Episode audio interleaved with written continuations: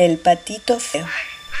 Bañada de sol había una vieja mansión soleada, y era allí donde cierta pata había hecho su nido. Ya era tiempo de sobra para que naciesen los patitos, pero se demoraban tanto que la mamá comenzaba a perder la paciencia, pues casi nadie venía a visitarla. Al fin, los huevos se abrieron uno tras otro. Decían los patitos conforme iban asomando sus cabezas a través del cascarón. ¡Oh, qué grande es el mundo!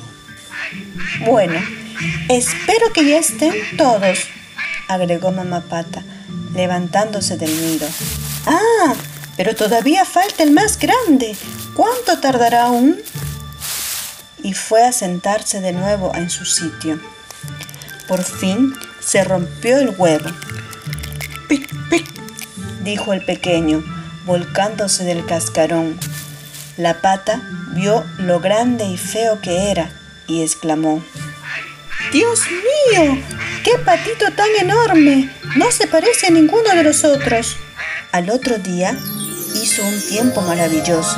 El sol resplandecía en las verdes hojas gigantescas. La mamá pata se acercó al lago con toda su familia y ¡plaf! Cayó al agua. ¡Cuac, cuac! Vamos, vengan conmigo y déjenme enseñarles el mundo y presentarlos al corral entero. Pero no se separen mucho de mí, no sea que los pisoteen. Y uno tras otro, los patitos se fueron abalanzando tras ella. Hasta el patito feo y gris nadaba con los otros. Todos obedecieron pero los otros patos que estaban allí los miraron con desprecio y exclamaron en voz alta. Vaya, como si ya no fuésemos bastantes. Ahora tendremos que gozarnos también con esa gentuza. Uf, qué patito tan feo. No podemos soportarlo. ¡Qué lindos niños tienes, muchacha! dijo una vieja pata de la cinta roja. Todos son muy hermosos, excepto uno, al que lo noto algo raro.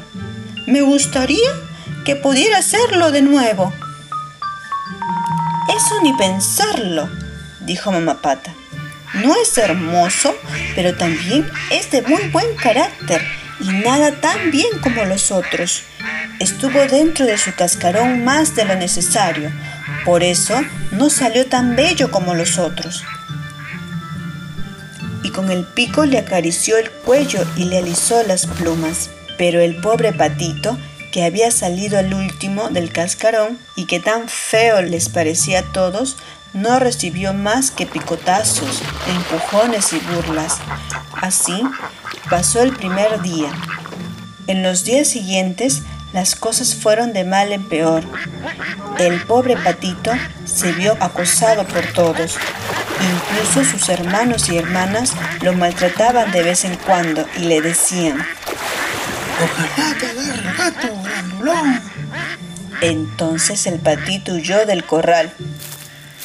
Es porque soy tan feo. Pensó el patito, cerrando los ojos. Y así fue como el patito se marchó, nadó y se zambulló. Pero ningún ser viviente quería tratarse con él por lo feo que era. Pronto llegó el otoño. Cierta tarde, mientras el sol se ponía en un maravilloso crepúsculo, emergió de entre los arbustos una bandada de grandes y hermosas aves. El patito feo no había visto nunca unos animales tan espléndidos. Eran de una blancura resplandeciente y tenían largos y esbeltos cuellos. Eran cisnes, a la vez que lanzaban un fantástico grito. Extendieron sus largas y magníficas alas y remontaron el vuelo, alejándose de aquel frío hacia los lagos abiertos y tierras cálidas. Cuán frío se presentaba aquel invierno. El patito se veía forzado a nadar incesantemente para impedir que el agua se congelase en torno suyo. Por eso, demasiado cruel describir todas las miserias y trabajos que el patito feo tuvo que pasar durante aquel crudo invierno. Había buscado refugio entre los juncos cuando las alondras comenzaron a cantar y el sol a calentar de nuevo. Llegaba la hermosa primavera. Entonces, de repente, probó sus alas. El zumbido que hicieron fue mucho más fuerte que otras veces y lo arrastraron rápidamente a lo alto. Y en eso surgieron frente a él de la espesura tres hermosos cisnes blancos. Volaré hasta esa regia, ¿sabes? se dijo, y así voló hasta el agua y nadó hacia los hermosos cisnes. En cuanto lo vieron, se le acercaron con las plumas encrespadas. Sí, mátenme, mátenme, gritó la desventurada criatura, inclinando la cabeza hacia el agua en espera de su muerte.